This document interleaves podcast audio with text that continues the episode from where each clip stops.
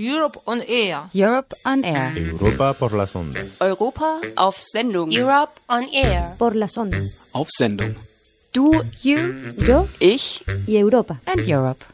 Europe on Air. You, me and Europe.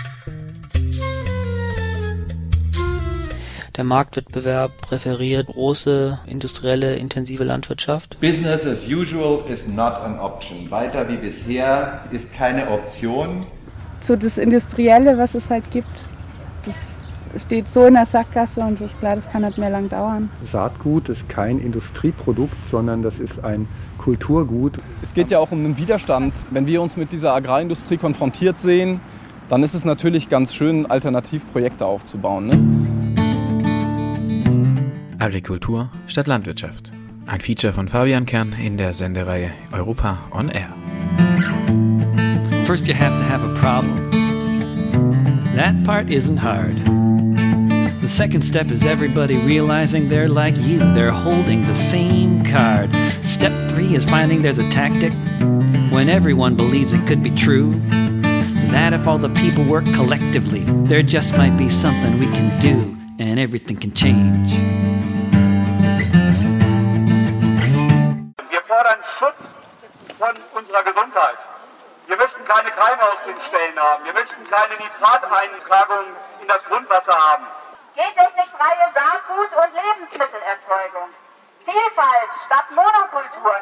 Klima- und umweltverträgliche Landwirtschaft. Und letztendlich wollen wir eine bäuerliche Landwirtschaft und wir wollen keine Agrarindustrie. Stopp, wir haben es satt. Die Krise der Landwirtschaft ist allgegenwärtig. Sie treibt jedes Jahr im Januar Zehntausende Menschen auf die Straßen im Regierungsviertel Berlins. Vom Rinderwahn über Ehekeime bis hin zu nitratbelastetem Grundwasser. Die Liste der Landwirtschaftsskandale ist lang und wächst jedes Jahr weiter. Alle zwei Minuten schließt in Europa ein Bauernhof seine Tore. Mehr als die Hälfte aller Betriebsleiterinnen in Europa sind über 55 Jahre alt. Wir in Europa stehen vor einer gewaltigen Herausforderung, wenn wir unsere Agrikultur, unser Saatgut, ja schlussendlich unsere Ernährung und unsere Umwelt erhalten wollen.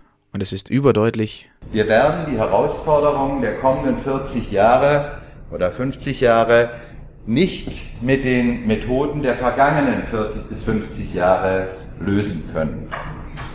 Das sagt Benedikt Herrlin, der die Entstehung des Weltagrarberichts als Aufsichtsrat zwischen 2004 und 2008 begleitet hat. Der von ihm und vielen anderen geforderte Paradigmawechsel ist von der großen Politik nicht zu erwarten. Aus der groß angekündigten Reform der gemeinsamen Agrarpolitik in Europa blieb am Ende nur noch ein Reformchen übrig. Zu stark war der Lobbyeinfluss der Lebensmittelindustrie und der konservativen Bauernverbände in Brüssel und Berlin. Die Erzeugung von Lebensmitteln ist eine Frage, die jeden und jede von uns angeht. Wir alle brauchen Nahrungsmittel, um uns zu ernähren, werden dadurch zu Akteuren in der Auseinandersetzung um die Landwirtschaft. Die einfachste Möglichkeit, etwas für eine nachhaltigere Landwirtschaft zu tun, ist für viele von uns der Griff zu Bioprodukten. Dass diese Demokratie mit dem Geldbeutel aber in unserem heutigen System nicht funktionieren kann, erklärt Dr. Ulrich Hoffmann von der Welthandels- und Entwicklungskonferenz bei einem Vortrag in Freiburg. Die Biobauern, die müssen sich zertifizieren lassen, damit sie die, die Guten sind. Dafür haben die natürlich noch Kosten. Und die anderen, die eigentlich die Bad Guys sind, die brauchen ja nichts. Und die kriegen sogar noch die Masse der Subventionen. Und die Logik, die muss man von dem Kopf auf die Füße stellen. Das heißt, Bio wird sich auf Dauer nur durchsetzen können, wenn der konventionelle Bereich nicht nur die Subventionen verliert, sondern die müssen sogar noch zahlen für die Schäden, die sie anrichten. Die konventionelle Agrarindustrie wird also mit Steuergeldern belohnt, während Bioproduzenten und Produzentinnen zusätzlich belastet werden. Dadurch entsteht ein verzerrter Wettbewerb, in dem sich eine nachhaltige Agrikultur kaum durchsetzen kann. Warum es aber trotzdem wichtig ist, biologische Landwirtschaft zu fördern, erklärt uns Dr. Hoffmann. Bio ist die einzigste Produktionsform, wo sie tatsächlich den größten Teil der Kosten internalisiert haben. Weil das ja ein Ansatz ist, dass man Schaden vermeidet. Also dieser Präventivansatz. Das heißt, man hat nicht diese Nachteile oder diese, diese Schäden, die man anrichtet. Insofern ist das tatsächliche Internalisierung. Und das muss man den Leuten rüberbringen. Und ich glaube, da sind wir uns erst am Anfang. Die Warenkosten von Lebensmittelproduktion transparent machen. Das ist eine Forderung, die Luciano, einer der Mitbegründer von der Gartenkoop Freiburg, mit Dr. Hoffmann teilen würde. Ob allerdings der überzeugte Griff zur Bioware ausreicht, um eine wirklich nachhaltige Agrikultur zu schaffen, würde Luciano vermutlich bezweifeln. Denn Bio sagt heute nichts darüber aus, wie energieintensiv etwas produziert wurde, in welchen Arbeitsbedingungen, in welcher Saison etwas hergestellt wurde, welchen Weg es zurückgelegt hat. Das, darüber sagt Bio eigentlich gar nichts aus. Eine wirklich nachhaltige Agrikultur kann nicht einfach durch eine Bio-Richtlinie aus Brüssel verfügt werden. Das Kaufen biologischer Lebensmittel kann eigentlich nur ein erster Schritt sein, auf den viele weitere Schritte folgen müssen. Die Expertinnen und Experten sind sich einig, dass es dabei nicht nur um die Revolution der Anbautechniken gehen kann. Also wir reden immer nur über Technik, wir reden nicht über die Eigentumsverhältnisse an Land oder an Boden. Oder dass natürlich Landwirtschaft eine große soziale Komponente hat. All das äh, wird so ein bisschen auf die Seite gelegt und diese Faktoren werden ganz entscheidend sein, äh, wenn wir diesen Paradigmawechsel haben wollen.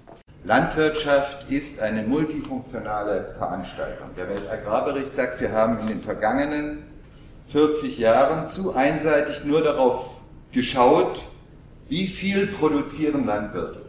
Vielleicht auch noch wie effektiv, aber es ging eigentlich im Wesentlichen darum, mehr zu produzieren. Es geht aber bei Landwirtschaft um sehr viel mehr als nur ihre Lebensmittel und anderen Agrarprodukte und der Weltagrarbericht sagt, Kleinbauern werden bei einer nachhaltigen Überwindung des Hungers entscheidend sein. Das war ein ziemlicher Bruch mit dem Dogma, das Ihnen vielleicht bekannt ist unter dem Begriff Wachse oder Weiche. Je größer die Einheit, desto effektiver Economies of Scale, desto fortschrittlicher, desto effizienter können wir wirtschaften. Und er sagt dabei, werden Frauen den entscheidenden Unterschied machen. Wie so vieles in unserem Leben ist auch die Landwirtschaft eine komplexe und vielschichtige Angelegenheit. Wir werden also nicht darum herumkommen, uns als Gesellschaft näher mit der Zukunft unserer Landwirtschaft auseinanderzusetzen. Wir können nicht darauf warten, dass jemand anders eine solch essentielle Frage unserer Existenz für uns beantwortet, denn eine ganz wichtige Botschaft, die der Weltagrarbericht immer wieder betont, ist, es gibt keine Patentrezepte für die Überwindung des Hungers, für nachhaltige Entwicklung in der Landwirtschaft. Misstraut den Patentrezepten immer wieder. Ein Forum für die Auseinandersetzung mit der Agrikultur bieten Projekte der solidarischen Landwirtschaft. Bei der solidarischen Landwirtschaft teilt sich ein fester Kreis an Menschen die Verantwortung für einen landwirtschaftlichen Betrieb.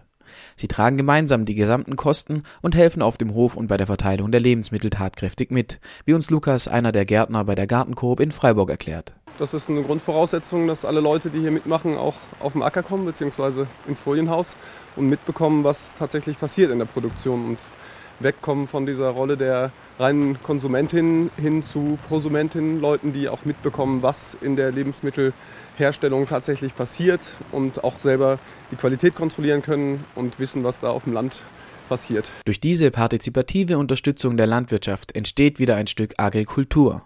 Menschen, die sich bisher nicht oder nur wenig mit der Entstehung ihrer Lebensmittel beschäftigten, haben durch die solidarische Landwirtschaft die Gelegenheit, Agrikultur zu erfahren.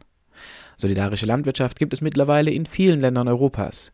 Im englischsprachigen Raum wird oftmals die Bezeichnung Community Supported Agriculture, kurz CSA, verwendet. In Frankreich spricht man von AMAPS. Wolfgang Strenz ist aktives Mitglied beim ältesten Projekt der solidarischen Landwirtschaft in Deutschland, dem Buschberghof. Er erklärt uns das Potenzial des Systems. CSA ist kein Selbstzweck, sondern eine Methode, ein Vehikel, das die Verwirklichung der besonderen Hofindividualität möglich macht. Und was wird möglich? Landwirtschaft in Freiheit ohne ökonomischen Zwang, eine Vielfalt von Betriebszweigen und Vielfalt in den Betriebszweigen.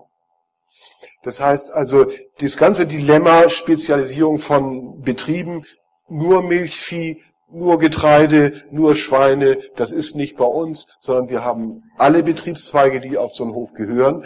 Und beispielsweise im Gemüsebau haben wir über 50 Gemüsekulturen. Das ist absolut unrentabel. Jeder Betriebszweig ist unrentabel, aber das ist schon seit über 20 Jahren erfolgreich. So vielfältig wie die einzelnen Solavi-Betriebe ist auch die solidarische Landwirtschaftsszene insgesamt. In Deutschland, Frankreich oder England gibt es zwar überregionale Netzwerke, die den einzelnen Projekten beratend zur Seite stehen, aber wenn Fragen auftauchen, muss jede Gruppe gemeinsam mit den jeweiligen Landwirten ausdiskutieren, wie sie gemeinsam arbeiten wollen. Dieser Ansatz führt zwangsläufig zu einer großen Vielfalt an Organisationsformen und bringt eine breite Palette an Lösungsvorschlägen für etwaige Problemstellungen hervor. Regelmäßige Vernetzungstreffen sorgen für den Austausch unter den Projekten, sodass diese voneinander lernen können. In the 60s, they were building lots of single family homes. The suburbs were the place to have your child dog and cat. Businessmen, housewives, each had a swimming pool, prescription drugs, a big car, and a generic welcome mat. All the suburbs needed highways, they were being built in every state from the east coast to the west. But when in Boston, Massachusetts, they came to build a highway at GM and DOT's behest. In front of their bulldozers, there in Jamaica Plain, from all around, people came and stood. They asked, should we have commuters or community, a highway or a neighborhood?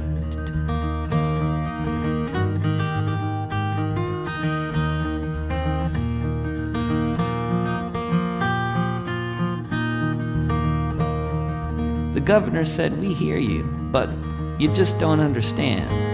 It's the way things are, the order of the day.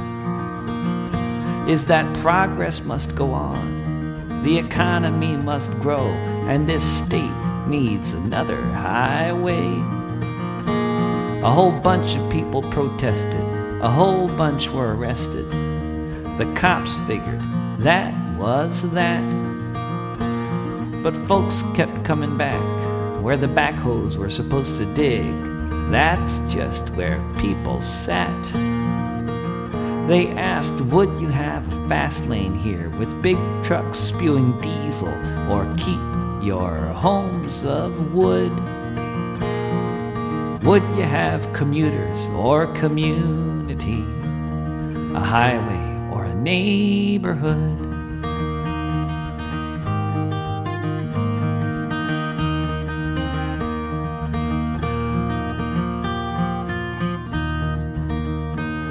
It was the anti highway movement who said the national is local, and the people of JP against all those in power, the biggest business interests, federal as well as state authority. But perseverance won, and the highway was abandoned. The neighborhood remains. Instead, they built a subway line, a long, thin park, playgrounds, and bicycle lanes. The people had spoken, the question had been answered, as one would think it should. Should we have commuters or community, a highway or a neighborhood? Should we have commuters or community, a highway or a neighborhood?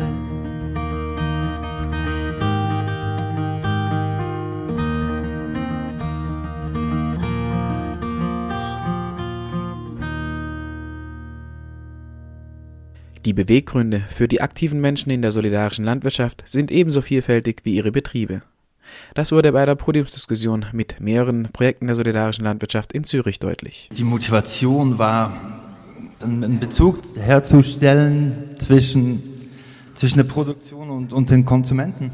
Ja, die Motivation war natürlich ganz klassisch, das beste oder eines der besten Gemüse in Zürich zu produzieren im eigenen Garten und nicht in einem, einem eigenen Gärtchen vor dem Haus, sondern zusammen mit ganz vielen Leuten und dieses Gemüse unabhängig vom Markt zu produzieren.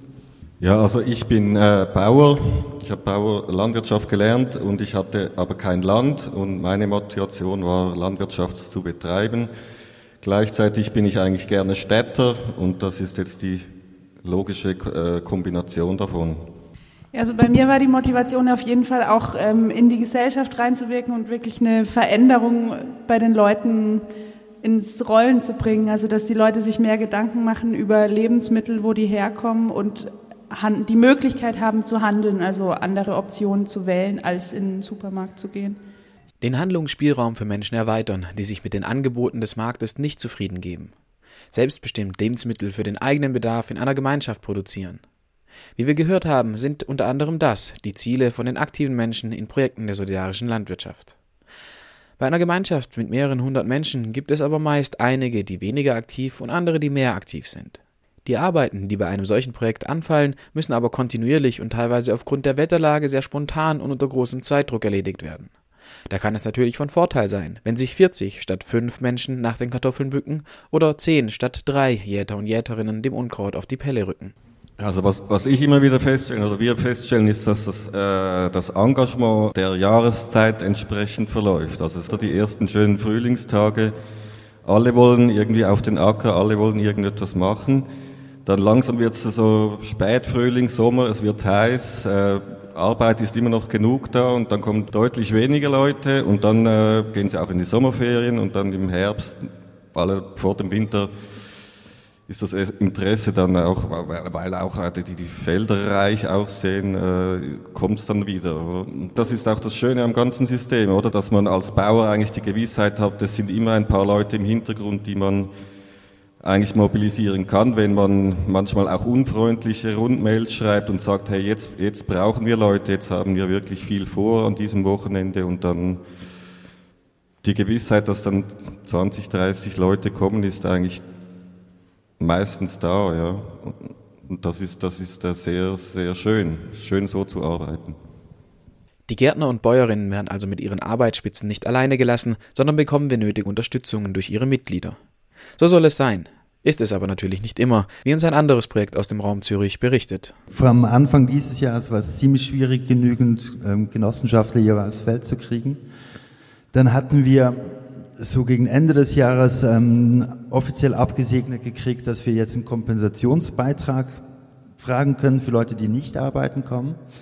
Und nachdem wir sie jetzt nochmal darauf aufmerksam gemacht haben, dass sie das dann wirklich zahlen müssten, weil wir das kompensieren haben müssen, weil dann ein Gärtner mehr kommen müsste, äh, haben wir auf einmal keine Probleme mehr, genügend Leute für die jeweiligen Einsätze zu finden. Auch in dem Solavi-Projekt Ortoloco kommt immer wieder der Vorschlag auf, dass Menschen einfach etwas mehr bezahlen, wenn sie halt weniger zum Arbeiten kommen können. Wir diskutieren das auch immer wieder und kommen immer wieder zum selben Schluss, nämlich es wird bei uns zwei Drittel der gesamten Arbeit von den Genossenschafterinnen und Genossenschaften geleistet und schlussendlich braucht es einfach die Leute, damit so etwas so funktioniert, also damit es eben auch gemeinschaftsgetragen ist, so wie es, wie es schön heißt, und dass eben dann wirklich nicht wieder so dieses gleiche System entsteht, wie auch sonst überall. Wer viel zahlt, der kann sich halt irgendwie schön zurücklehnen und sich bedienen lassen. Und es ist ja eigentlich nicht die Idee, wenn viel bezahlt wird und wenig mitgearbeitet, dass man dann noch eine weitere Fachkraft einstellt, weil dann ist wieder dieses äh, Verhältnis von äh, Lohnarbeit und Dienstleistung erbringen, ist dann wieder da. Deswegen weisen wir diese Vorschläge, die eben immer wieder kommen, zurück.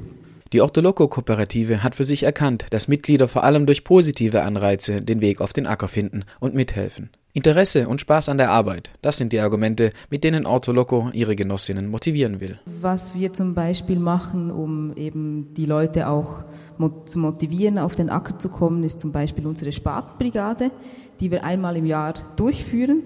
Und ähm, ja, die Idee dahinter ist 200 Leute auf dem Acker, 200 Spaten und dann wird halt von Hand umgespatet.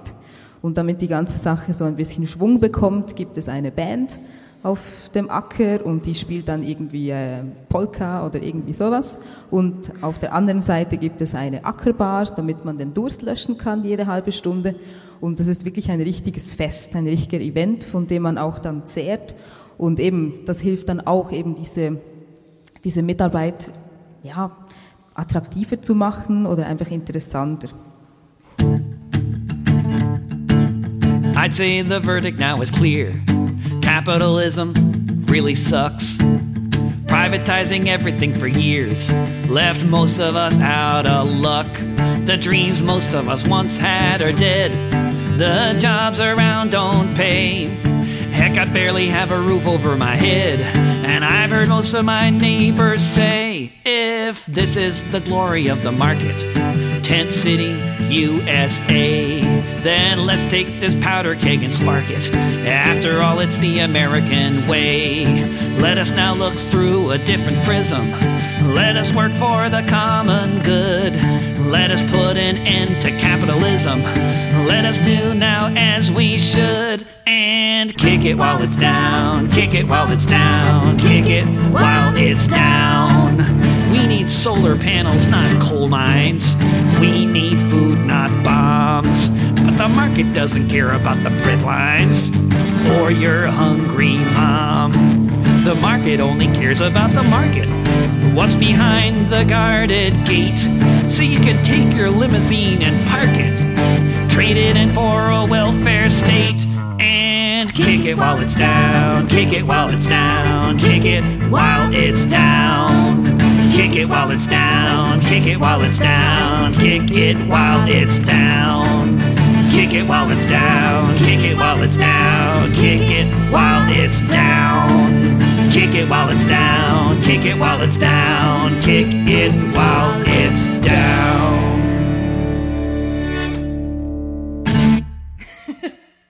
Die Arbeitseinsätze bei Betrieben der solidarischen Landwirtschaft haben aber noch einen weiteren wichtigen Effekt. Neben der Arbeitserleichterung für die professionellen Bäuerinnen und Gärtner geht es vor allem darum, die Mitglieder wieder näher an die Agrikultur heranzuführen. Die Arbeitseinsätze der Mitglieder stellen aber auch die Bauern und Gärtnerinnen vor eine neue Herausforderung. Sie wissen in der Regel zwar, wie man mit dem Boden, den Pflanzen und den Tieren arbeitet, aber Dutzende Städter zu betreuen, die plötzlich auf dem Hof stehen, ist für viele erst einmal völlig neu. Ja, das ist natürlich schon einer der größten Kritikpunkte, die man von Kollegen hört, dass die sagen, ja, stelle ich mir schwierig vor. Ist auch so. ist, ist auch irgendwo schwierig. Ähm, man muss das schon eher betonen, den Bildungsaspekt einfach. Also wir wollen ja, dass die Leute das lernen. Also wir haben wirklich ein paar Mitglieder, die kommen jede Woche einen ganzen Tag oder auch zwei Tage. Und das ist natürlich total viel wert, einfach. Also es geht eins mal um Hilfe, dass sie uns helfen, dass wir den Anbau schaffen.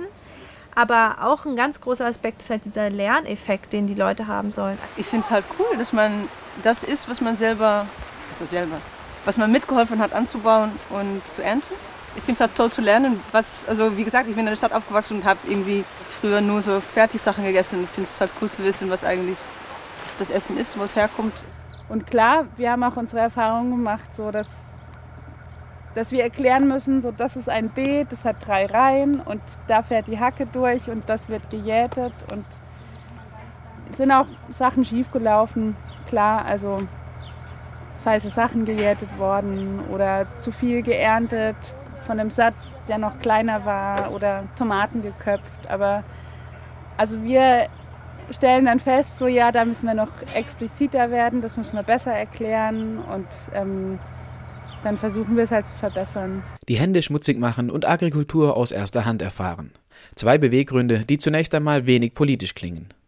Für Max aus Österreich geht es bei der Community Supported Agriculture oder solidarischen Landwirtschaft aber sehr wohl um Politik, wie er bei einer Gesprächsrunde mit Axel aus England und Agnes aus Belgien während des zweiten europäischen CSA-Treffens erklärt. Also aus meiner Erfahrung heraus ist es auf jeden Fall ein, eine große soziale Bewegung eigentlich und hat fast weniger mit Landwirtschaft zu tun als mehr mit dem sozialen Aspekt. Und das ist total spannend. Weil, ja, ich glaube, dass das auch äh, nachhaltig ist, wenn man, man redet sonst immer nur, wie man Landwirtschaft reformiert, aber in Wirklichkeit muss ja die Gesellschaft reformiert werden, die ja diese Landwirtschaft geboren hat sozusagen. Und über das CSA-Modell schaffen wir hier eigentlich ein, eine, eine neue Art des sozialen Miteinander. Ja, das ist bei uns auch ähnlich. Also wir sagen, we don't grow just vegetables, we grow communities and friendships. Äh, und ich, ich glaube, das ist eben ein ja, sehr großer Teil, ähm, dass eben die Leute, die das machen, Freundschaften entwickeln und hauptsächlich Spaß an der Sache haben. Das ist bei uns wirklich so das Wichtigste. Ja, ich glaube auch, dass äh, zurzeit sehr viele Leute einfach wieder entdecken wollen, wo das Essen eigentlich herkommt, weil äh, das ist jetzt schon einige Generationen her, dass man eigentlich das Essen nur noch aus dem Supermarkt holt und nichts mehr von äh, Jahreszeiten und, und äh, bäuerlichen Problemen kennt. Und äh, ich glaube, das ist im Moment so in der Gesellschaft, dass Leute einfach äh, frustriert sind und den Bezug wiederherstellen müssen. Die Strategie scheint aufzugehen. Durch die solidarische Landwirtschaft haben Menschen die Gelegenheit, hinter die Kulissen der Lebensmittelproduktion zu schauen und wirklich herauszufinden, was es bedeutet, Lebensmittel zu erzeugen. Natürlich gibt es auch bei der solidarischen Landwirtschaft Probleme und Herausforderungen, denen sich die Projekte stellen müssen. Agnes aus Brüssel, Max aus Österreich und Alex aus Bristol erklären uns, worin ihre größten Herausforderungen für diese Saison bestehen. Im Moment, ja, das ist ein Riesenhype, irgendwie Gemüsekisten zu kaufen.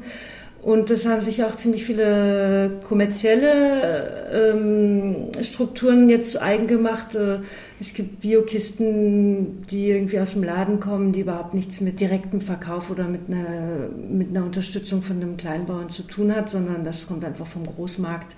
Das ist natürlich alles Bio, aber das kommt dann von, von irgendeiner Monokultur, Biobauern, die Saisonalarbeiter einstellen zu irgendwelchen sch schlechten Preisen. Also überhaupt nichts, was wir unterstützenswert finden. Aber es ist ziemlich schwierig, den Unterschied deutlich zu machen, äh, worum es geht, wenn man, äh, wenn man mit einem Gemüsebauern äh, einen Solidarvertrag macht über ein Jahr und dann eventuell auch die Risiken gemeinsam trägt oder auch profitiert, wenn es gut läuft. Ähm, aber natürlich ist es unbequem, so eine selbstorganisierte Gruppe zu haben, wo jeder seinen Beitrag leisten muss. Es ist viel bequemer, wenn man das irgendwie geliefert bekommt. Das ist jetzt irgendwie in Brüssel gibt es das jetzt ganz schick mit Fahrrad geliefert äh, vom Bioshop. Das ist zwar sehr schick und ist auch äh, mit dem Fahrrad umweltfreundlich, aber wenn das dann vom Großhändler kommt, der irgendwie auch aus Spanien sein Biogemüse einkauft, dann hat das wenig damit zu tun mit, mit CSA und ähm, Solidarvertrag. Ähm, und im Moment haben wir so ein bisschen Mitgliederschwund, weil die Leute einfach das bequemer haben können und, äh, und vieles äh, vielleicht inzwischen vergessen haben, warum sie mal so einen Solidarvertrag gemacht haben oder, oder es nie verstanden haben. Ja, wir haben äh, zwei Herausforderungen, zwei große. Auf der einen Seite die landwirtschaftliche Seite, wo wir im Gemüsebau uns einfach weiterentwickeln müssen, auch mit relativ schlechten Grundbedingungen zu arbeiten haben. Also der Boden ist eigentlich nicht ideal für Gemüsebau. durch die jahrelange Misswirtschaft in diesen Gebieten, auch was Landwirtschaft betrifft, leider überall so. Da ist viel zu tun und auf der anderen Seite auch am, am sozialen Aspekt der CSA zu arbeiten, denn diese Gruppe hat sich eigentlich durch meine Freundin und mich, also wir sind die Landwirtinnen im Prinzip, die Gärtnerinnen, wir haben das initiiert und das ist schon ein, ein, Unterschied, wie sich Gruppen zusammenfinden, auch was die Aufgabenverteilung betrifft. Und im letzten Jahr lag sehr viel von der CSA-Arbeit einfach auf unserer Seite, was wir in Zukunft einfach auch ändern wollen im Sinne von ja, Community Building, also wie man eine Gemeinschaft ja, einfach weiterentwickelt und auch diese Aufgaben ein bisschen aufteilen kann, auch im Sinne der Transparenz.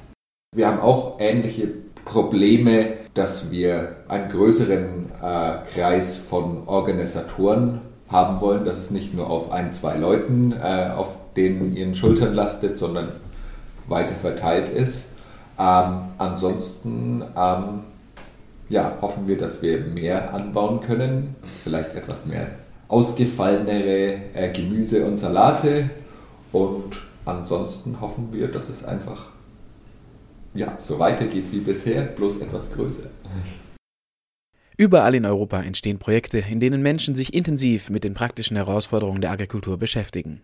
Im vergangenen Jahr gab es geschätzt 4000 Solavi-Betriebe und rund 400.000 Menschen sind Teil der Bewegung. Allein in Deutschland hat sich die Anzahl der Solavi-Projekte in den letzten drei Jahren verdreifacht. Jede dieser Initiativen entwickelt für sich angepasste Antworten auf die großen Fragen, die uns die Agrikultur täglich stellt. Trotz dieser an sich erfreulichen Entwicklung warnt Dr. Ulrich Hoffmann davor, sich in seine Initiative zurückzuziehen. Viele kleine Schritte werden auch nur ein kleines Resultat bringen.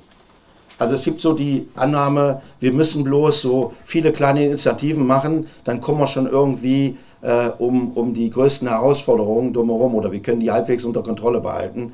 Das Problem ist, wenn Sie sich die Trends angucken, es geht nach wie vor steil bergunter. Also kleine Schritte ja, aber wir müssen irgendwie dieses Große im, im Blick behalten.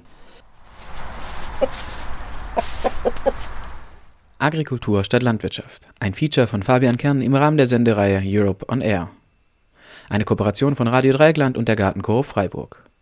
Die Musik aus diesem Feature stammt von David Rovix, einem Singer-Songwriter aus den USA, der seine Musik unter der Creative Commons Lizenz im Internet zur Verfügung stellt. Verantwortliche Redakteurinnen Eva Gutensohn und Birgit Huber. Die Europe on Air Kampagne wird finanziert von der Europäischen Union. Verantwortlich für die Inhalte der Sendungen sind einzig die Autorinnen und Produzentinnen. Für die weitere Verwendung der Informationen sind weder die Kommission noch Radio Dreieckland verantwortlich.